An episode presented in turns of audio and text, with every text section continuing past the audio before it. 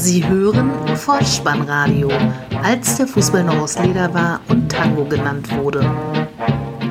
Herzlich willkommen und hallo zum Vollspannradio, der Podcast unter dem Motto, als der Fußball noch aus Leder war und Tango genannt wurde. Mein Name ist Dirk, auf Twitter unter Vollspannradio und Spike.dh unterwegs und ich begrüße euch ganz recht herzlich zur 151. Ausgabe des Vollspannradios, der VSR 125 mit dem Titel Junge Hunde, die Nachlese zum Spieltag Nummer 21. 23 Tore in dieser mit zwei Spitzenbegegnungen garnierten Spielrunde. Am Samstagabend sahen wir auf beiden Seiten junge, spielwütige Hunde. Tags darauf hält ein etwas unseriöser Rekordmeister den kläffenden Herausforderer torlos auf Abstand. Leider lässt Sturmtief Sabine das Rheinderby platzen. Gute Unterhaltung. Die Momente des Spieltages. Dann also hinauf auf den Hundeübungsplatz Bundesliga. Erster Halt, Freitagabend 20.30 Uhr, Flutlicht Hessen, Frankfurt. Die Eintracht empfängt den FC Augsburg 1 zu 0 Halbzeitführung am Ende 5 zu 0, 48.800 Zuschauer. Herr Gräfe aus Berlin, der Schiedsrichter. Die Fuggerstädter mit dem besseren Start in der neunten Minute. Wagers den Niederlechner ins Spiel brachte, scheiterte aber im 1 gegen 1 an Trapp. Das war's aber auch schon mit der Augsburger Herrlichkeit. Fortan übernahm die Eintracht das Kommando. In der 30. muss der Frankfurter Abraham angeschlagen den Platz verlassen. Für ihn kommt Hasebe aufs Grün. Chandler zwingt Kubek per Kopf in der 32. noch zu einer Parade. In der 37. ist er dann aber erfolgreich. Kluger Pass von Chor und das dritte Bundesligator des Eintracht-Urgesteins im Jahre 2020 steht zu Buche. Er hämmert den Ball unter die Querlatte. In der 48. legt er noch einen nach. Vorausgegangen ein Chorschuss, den Kubek zum Eckball abwehren konnte. Dann folgt der Eckstoß. Chandler am ersten Pfosten köpft aufs Tor. Der tschechische Keeper konnte den Versuch diesmal nur an die Unterkante der Querlatte lenken. Von dort aus trudelt der Ball über die Linie. 2 zu 0. 56. Minute. Kostic bereitet diesmal links vor. Silver im Rücken von Udo Kai frei und er köpft per Aufsetzer zum 3 zu 0 ein. Am Ende darf sich dann Kostic noch zweimal freuen. In der 89. trifft er nach einer Touré-Flanke zum 4 zu 0 und fast vom Anstoß weg in der 90. nach Balleroberung von Rode gar zum 5 zu 0 ein. Auch in dieser Höhe durchaus verdienter Heimsieg für die Adlerträger. Vom Hund zum Wolf, da ist es nicht weit. Willkommen in der Autostadt, sagt der VfL zu Fortuna Düsseldorf 0 zu 1. Der Halbzeitstand am Ende 1 zu 1 Remis. Vor 23.447 Zuschauern leitete Referee Tobias Stieler aus Hamburg diese Begegnung. Fortuna präsentierte sich viel offensiver als unter Vorgängertrainer Funkel. Mit forschem Pressing und energischem Zweikampfverhalten gingen sie in Minute 13 nach einer überragenden Spielkombination in Führung. Die beteiligten Akteure Tech Petai, Morales und wieder Tech Petai, der halbrechts auf Zimmermann rauslegt.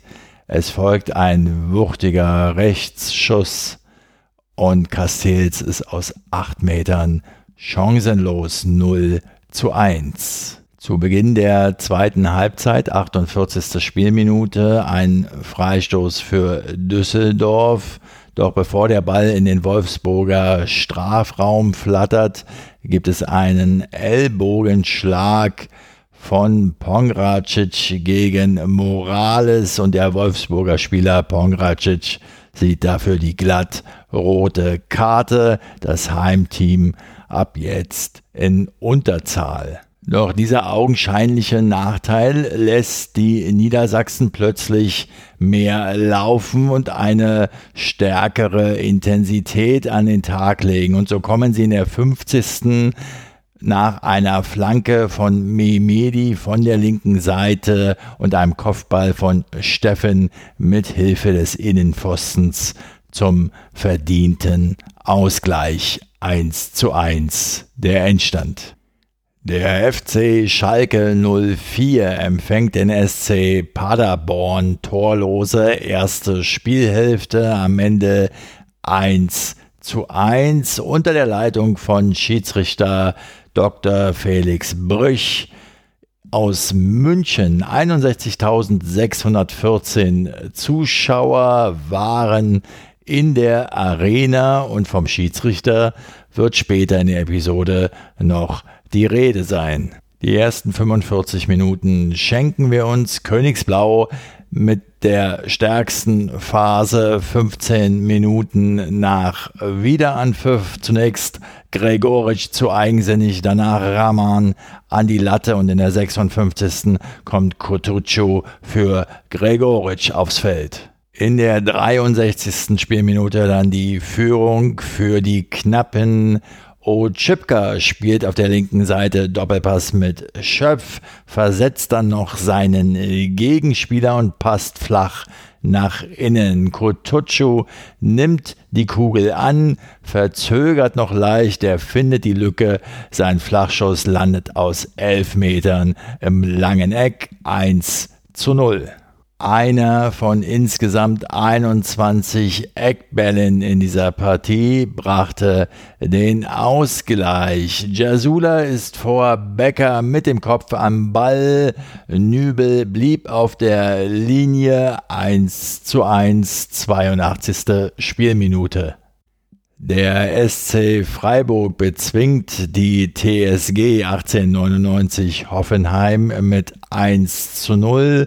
So lautete es bereits zur Pause. 24.000 Zuschauer, ausverkauft im schönen Breisgau.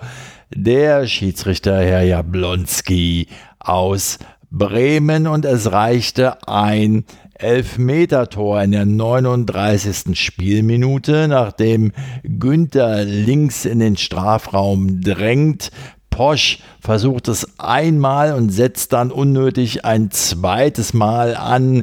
Jablonski kann gar nicht anders als Strafstoß zu geben.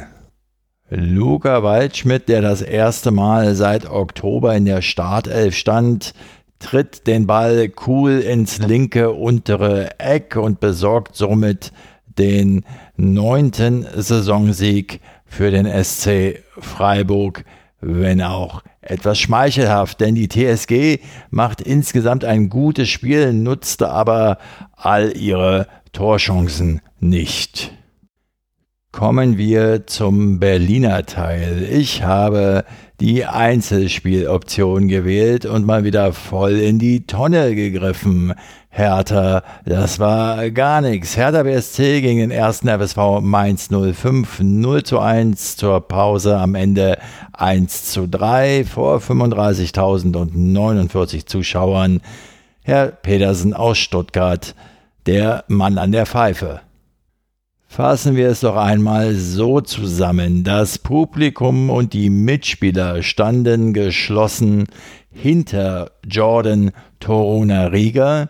Die Mannschaft stand geschlossen neben sich. Ein überschaubares Spielniveau, Hertha mit viel mehr Fehlern, die Rheinhessen dagegen mit einer starken defensiven Leistung und die gelegentlichen Angriffe waren stets gefährlich, sodass der Sieg am Ende hoch verdient war. Der Mann des Spiels aus Mainzer Sicht ganz klar der schwedische Stürmer Robin Quaison. Die 17. Spielminute. Östonali spielt Quaison halblinks im Strafraum an. Der zieht nach innen und lässt dabei Niklas Stark, den neuen Nationalspieler, allzu einfach stehen. Dann schiebt er den Ball auch noch flach ins rechte untere Eck 0 zu 1. Nach diesen ersten dürftigen 45 Minuten wechselt der ehemalige Stürmer Klinsmann offensiv. Für Grujic und Stark kommen Del Rosun und Luke Bacchio ins Spiel. Pascal Köpke in der Startelf hat in der 68. Spielminute eine Schusschance. Sein Versuch streift aber rechts vorbei am kurzen Eck. In der 72. Minute kommt sogar noch der Vedator für Köpke ins Spiel, Ibisevic. Und in der 78. Spielminute hat allerdings Mainz die nächste Gelegenheit. Eine Hereingabe von links. Scholloy rutscht vorbei. Die 82. Spielminute zeigt die gesamte Schlafmützigkeit von Hertha BSC an diesem Tage. Rechte Seite nach einem Einwurf behauptet sich Onisivo, bringt den Ball dann flach nach innen. Aus vier Metern kommt natürlich Robin Quaison erneut völlig frei zur Abnahme und vollstreckt ins leere Tor. Wolf sah da nicht besonders gut aus. Hoffnung in Minute 85. Nach einer Ecke von links verlängert Boyata in den 5-Meter-Raum. Dort springt der Ball Bruma an die Brust und aus kurzer Distanz dann ins eigene Tor. Anschlusstreffer nur noch 1 zu 2. 88. Minute der schon verwarnte Wolf mit einem Ellbogenschlag gegen Onisivo im Mittelfeld, unnötig wie ein Kropf, sieht dafür die Ampelkarte. In der vierten Minute der Nachspielzeit gibt es noch einen Strafstoß für die Mainzer, nachdem Boyata gegen Onisivo im Strafraum grätscht. Dem vorausgegangen allerdings eine sehr interessante Szene. Das Bayer Lorzer Team spielte einen Ball in den freien Raum auf die linke Seite und Quaison, der zwar aus Abseitsstellung kam, auch sich nahe am Ball befand, ja sogar kurzzeitig zum Ball ging, ließ dann aber doch für Onisivo liegen, der dann in den Strafraum eindrang und von Boyata weggegrätscht wurde.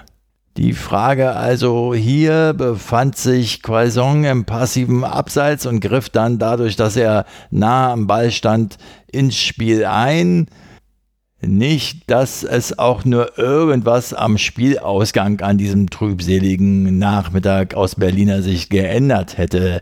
Aber ich meine, er griff schon irgendwie aktiv ein. Zumindest ging er doch einige Schritte zum Ball und zeigte nicht zum Beispiel dadurch, dass er Richtung eigenes Tor zurückläuft, an, dass er nichts mit diesem Spielzug zu tun haben will.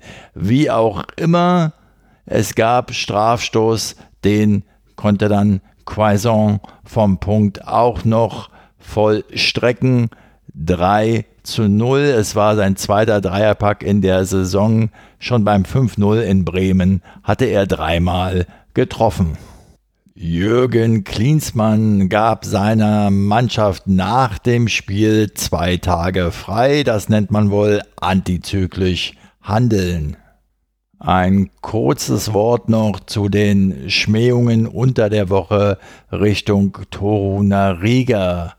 Ich möchte Jordan an dieser Stelle, wie es auch schon seine Mannschaftskollegen getan haben, meinen uneingeschränkten Zuspruch zusprechen und ihm zurufen, Jordan, wir sind mehr eine, wie ich finde, amüsante Petitesse aus der Vorberichterstattung möchte ich noch zum Besten geben. Dort wurde nämlich Ruven Schröder, Sportvorstand der Mainzer, auf dem Bezahlsender interviewt von Uli Potowski, den ja einige von euch sicher noch aus der RTL Anpfiff-Sendung kennen. Selige frühere Zeiten. Es ging in diesem Interview unter anderem um die Vertragsverlängerung von Schröder bis 2024. Und als sich die beiden dann verabschiedeten, sagte Uli Potowski in seiner ihm eigenen Art, keine Angst, wir sehen uns ja auf jeden Fall noch das eine oder andere Mal wieder. Ich will ja auch noch bis 2040 arbeiten. Guter Mann, der Uli. Wie gut, dass Berlin in dieser Saison zwei Eisen in der Bundesliga im Feuer hat. Der erste FC Union Berlin trat beim SV Werder Bremen an. Torlose erste Halbzeit. Am Ende steht ein durchaus verdienter 2 zu 0 Auswärtssieg. Der unparteiische Herr Schlager aus Hügelsheim war zusammen mit 42.100 Zuschauern ausverkauft im Stadion. Union spielte mal wieder in dieser Spielzeit sehr clever und im ZDF Sportstudio wurde deutlich, dass sie das Spielfeld sehr, sehr eng fassten. Sie spielten sozusagen Kleinfeldfußball, eine Gelegenheit gab es schon für die Berliner Gentner auf Andersen in der 52. Spielminute. Dann gar die Führung. Ein Konter der eisernen Mali legt den Ball auf die linke Seite zu Lenz. Der gibt nach innen zu Bülter und der wiederum spitzelt das Leder am Bremer Keeper Pavlenka vorbei. Bremen in jeder Situation einen Schritt zu spät. 0 zu 1. 72. Spielminute erneut Bülter, der Torschütze, der zunächst den Ball im Strafraum zu Anderson legt, der noch aus kurzer Distanz an Pavlenka scheitert. Der Ball prallt aber zurück zu Bülter. Der Winkel ist enorm spitz und trotzdem landet der Ball in den Maschen 0 zu 2.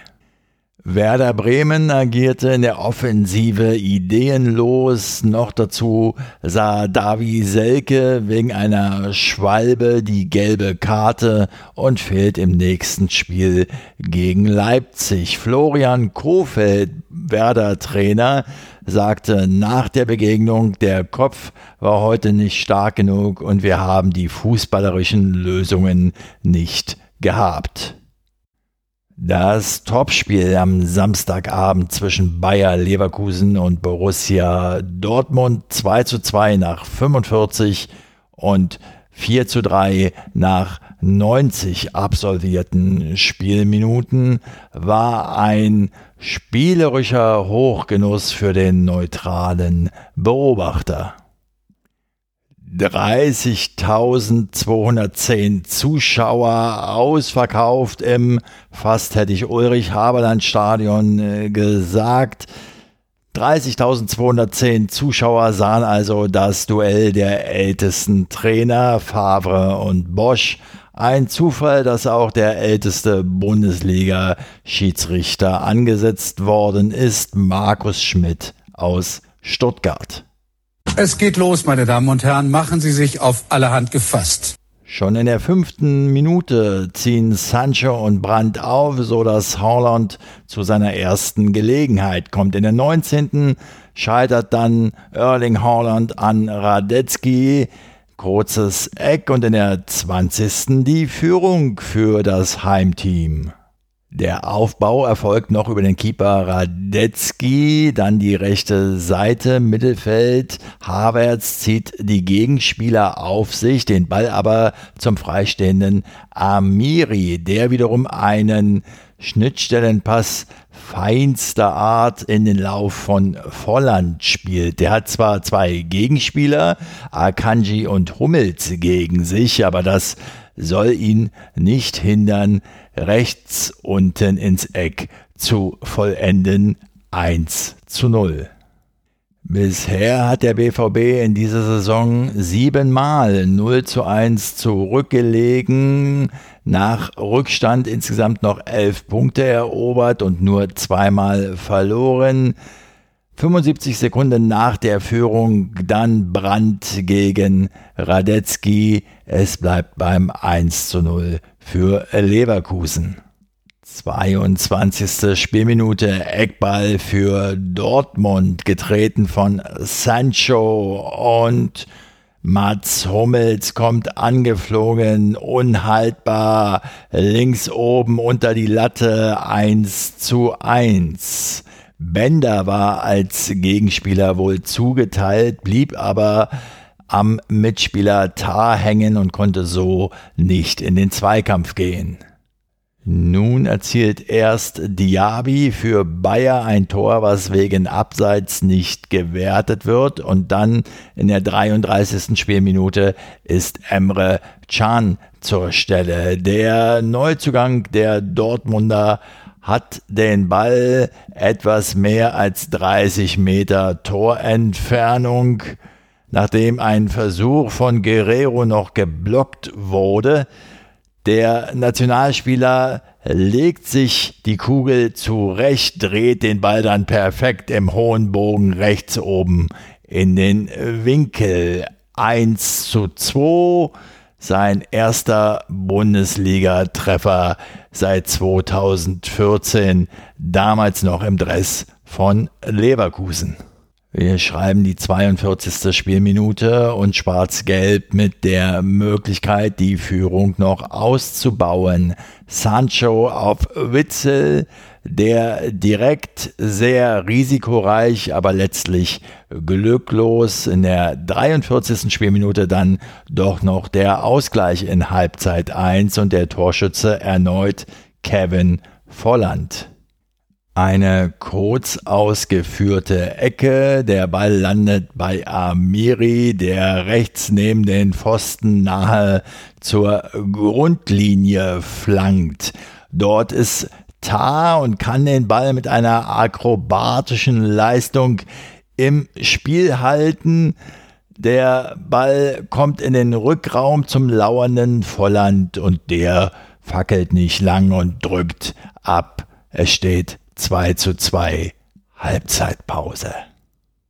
Nach Wiederanpfiff 52. Minute erneut Sancho mit einer großartigen Einzelleistung. Er leitet selbst ein von der linken Seite ein paar Schritte nach innen, legt zu Hakimi ab.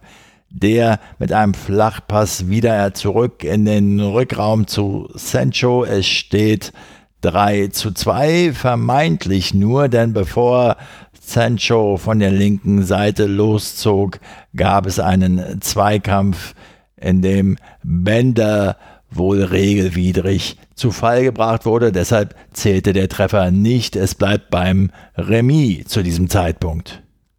Nochmal Borussia Dortmund, 58. Minute. Reiner zieht ab und Radetzky im Glück mit dem Pfosten. In der 63. fast das 3 zu 2 für Leverkusen. Volland behauptet die Kugel, dreht sich und schickt dann Kai Havertz auf die Reise. Der jungen Nationalspieler auf dem Weg Richtung Birki legt nicht für Diaby ab, sondern schießt selbst an den rechten Pfosten. Fällt das Tor auf der einen Seite nicht, dann fällt es eben auf der anderen. 65. Minute wieder Sancho, der Vorbereiter, sensationell mit der Hacke auf Hakimi, der im Anschluss links in den Strafraum zu Guerrero und der Europameister von 2016 unhaltbar rechts unten ins lange Eck. 2 zu 3 Auswärtsführung erneut.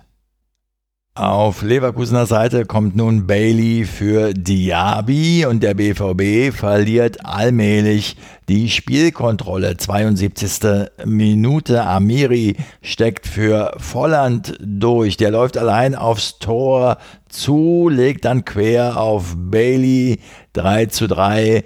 Aber erneut geht die Fahne des Schiedsrichterassistenten hoch, abseits beim Zuspiel von Amiri auf Volland hat der Stürmer im Abseits gestanden. Der Ausgleich fällt dann aber doch in Minute 81. Die Dortmunder etwas zu passiv. Steilpass auf Volland, der steht knapp nicht im Abseits, wird zwar von Emre Can noch abgeräumt. Fair, muss man dazu sagen. Allerdings landet der Ball bei Bailey und der vollendet eiskalt rechts unten ins Eck 3 zu 3. Bei diesem Gegentreffer war in der Favre-Defensive gut zu sehen, dass Hummels und Zagadou einen Schritt nach vorn machten, also wohl auf Abseits spielen wollten, während Guerrero hinten blieb und somit das Abseits aufhob. Der viel umjubelte 4 zu 3 Siegtreffer für Bayer Leverkusen fällt in Minute 82. Bailey treibt das Leder auf die linke Seite, legt vor dem Strafraum mit der Hacke auf den freistehenden Sinkgraven und Akanji, der Dortmunder, geht ihn einfach viel zu spät an, so dass der Leverkusener flanken kann und seine Flanke findet Lars Bender. Der Kapitän köpft die Kugel perfekt, unhaltbar rechts oben mit Hilfe des Pfostens zum 4 zu 3 Endstand ein. In der 90. hat Witzel für die Borussia noch eine Kopfballgelegenheit. Am Ende steht jedoch die vierte Auswärtsniederlage. Nach dem Spiel dann eine bemerkenswerte Aussage, wie ich finde, vom Dortmunder Neuzugang Emre Can, der ja durchaus jetzt einige Tage Teil dieser Mannschaft ist. Er sagte so sinngemäß in alle Mikrofone, die Mannschaft hat Potenzial, aber wir müssen lernen, insbesondere Nachführung dreckiger zu spielen. Ich bin sehr gespannt, muss ich sagen, wie das bei seinen Mannschaftskollegen aufgenommen werden wird. Wo, wenn nicht hier, lässt sich die Analogie zum eingangs angesprochenen Hundeübungsplatz Bundesliga noch einmal aufgreifen? Ja, es waren zwar die ältesten Bundesliga-Trainer mit Favre und Bosch am Werke, aber sie ließen ihre Jungens los, als wären es junge Hunde. Die Mannschaften nahmen es beide dankend an. Sie wollten einfach nur spielen, sie wollten tollen, sie wollten balgen, sie wollten raufen und sie wollten laufen, soweit die Füße tragen. Wie gern hätte ich das erste Sonntagsspiel zwischen Borussia Mönchengladbach und dem ersten FC Köln, das Rhein-Derby also, mit den Worten von Thomas Hessler angesagt. Fußballfans, ein Spiel steht an.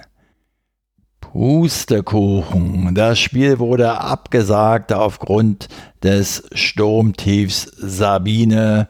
Sturmwarnung. Besser so. Nachholtermin zum Zeitpunkt der Aufnahme mir noch nicht bekannt.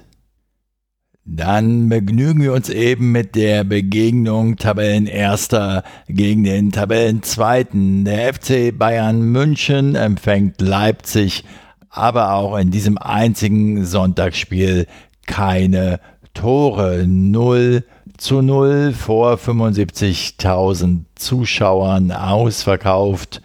Herr Fritz aus Korb, der Schiedsrichter dieser Partie. Der Rekordmeister kontrollierte das Spiel über weite Strecken, hatte in der ersten Halbzeit mehr Ballbesitz, ließ Ball und Gegner laufen, versäumte es aber in Führung zu gehen und Insgesamt war es dann so, dass den Gästen sich die besseren Möglichkeiten in Halbzeit 2 auf den Siegtreffer boten. Mit Wiederanpfiff war auch eine Temposteigerung auf beiden Seiten äh, zu erkennen. Die erste Gelegenheit für Leipzig im zweiten Spielabschnitt in Minute 46. Werner über rechts gibt nach innen zu Adams, der schließt ab. Der Abschluss wird von Boateng noch geblockt. Der Ball landet im Hintergrund bei Sabitzer zentrale Position. beste Chance in diesem Spiel. Sabitzer jagt den Ball weit über den Kasten.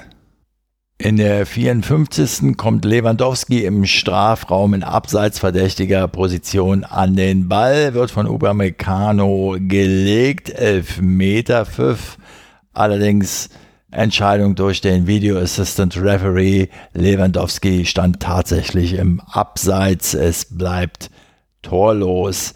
61. Minute eine Flanke von der linken Seite. Nkunku, der Flankengeber, etwas zu hoch für Werner.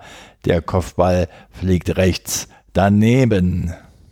In der 63. hätte es der Timo dann aber auf jeden Fall besser machen müssen. Die Beteiligten Leimer, der den Ball aus der eigenen Hälfte wieder auf die linke Seite zu Nkunku bringt, der spielt ihn erneut nach innen. Timo Werner, die Anspielstation alleine vor Neuer, direkt aber links vorbei.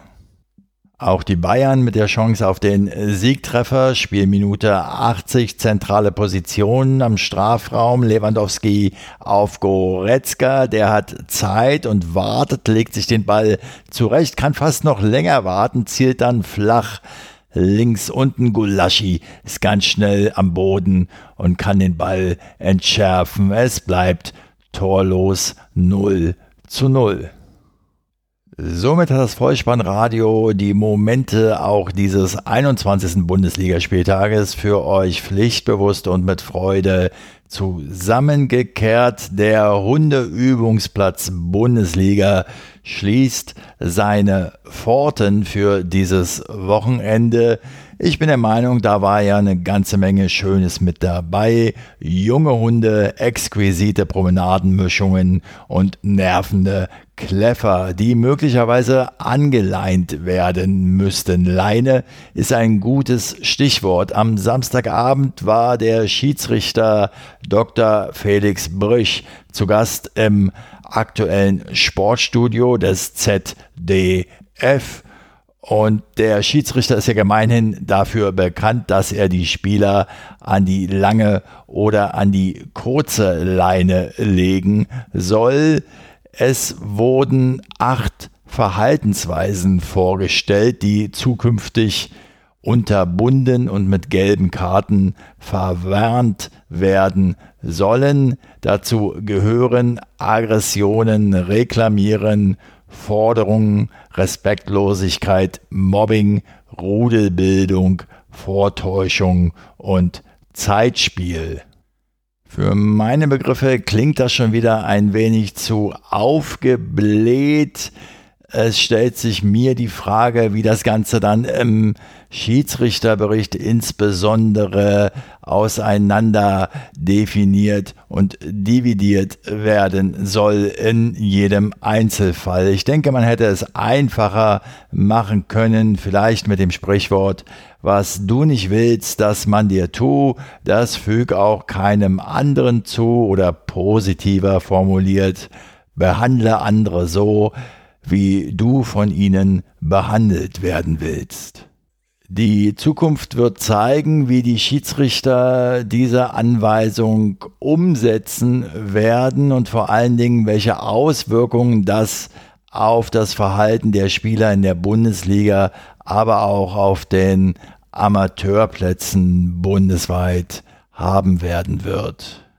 Ein letztes Wort noch zu Schiedsrichter Dr. Felix Brüch. Ich möchte höflich verschweigen, wie er an der Torwand abgeschnitten hat. Betrachtet man allerdings seine Schusshaltung bei allen sechs Versuchen, so frage ich mich doch, wie dieser Mann jemals zur Ballsportart Fußball gekommen ist. Diese Information fehlt mir. Was uns darüber hinaus jetzt noch fehlt, ist die Vorschau auf den kommenden Spieltag wieder in Form eines Toto-Tipps. Dabei steht die 1 für Heimsieg, die 0 für Unentschieden und die 2 für Auswärtssieg. Auf geht's. Der Toto-Tipp. Der 22. Bundesligaspieltag startet am Freitag 20.30 Uhr mit der Begegnung Borussia Dortmund gegen Eintracht Frankfurt 1. Samstag dann der erste FC Union Berlin gegen Bayer Leverkusen 2. Der FC Augsburg empfängt den SC Freiburg 0.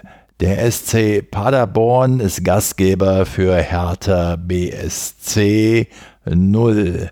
Die TSG 1899 Hoffenheim gegen den VfL Wolfsburg 1. Leipzig gegen Werder Bremen 1. Fortuna Düsseldorf im Abendspiel gegen Borussia Mönchengladbach 2. Am Sonntag der erste FC Köln gegen den FC Bayern München 2 und der erste FSV Mainz 05 gegen den FC Schalke 04 2.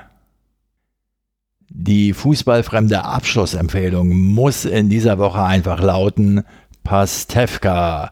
Die zehnte und finale Staffel ist gestartet, diesmal zu sehen auf Amazon Prime Video. Und jetzt schlage ich wieder den Bogen zurück zum Fußball.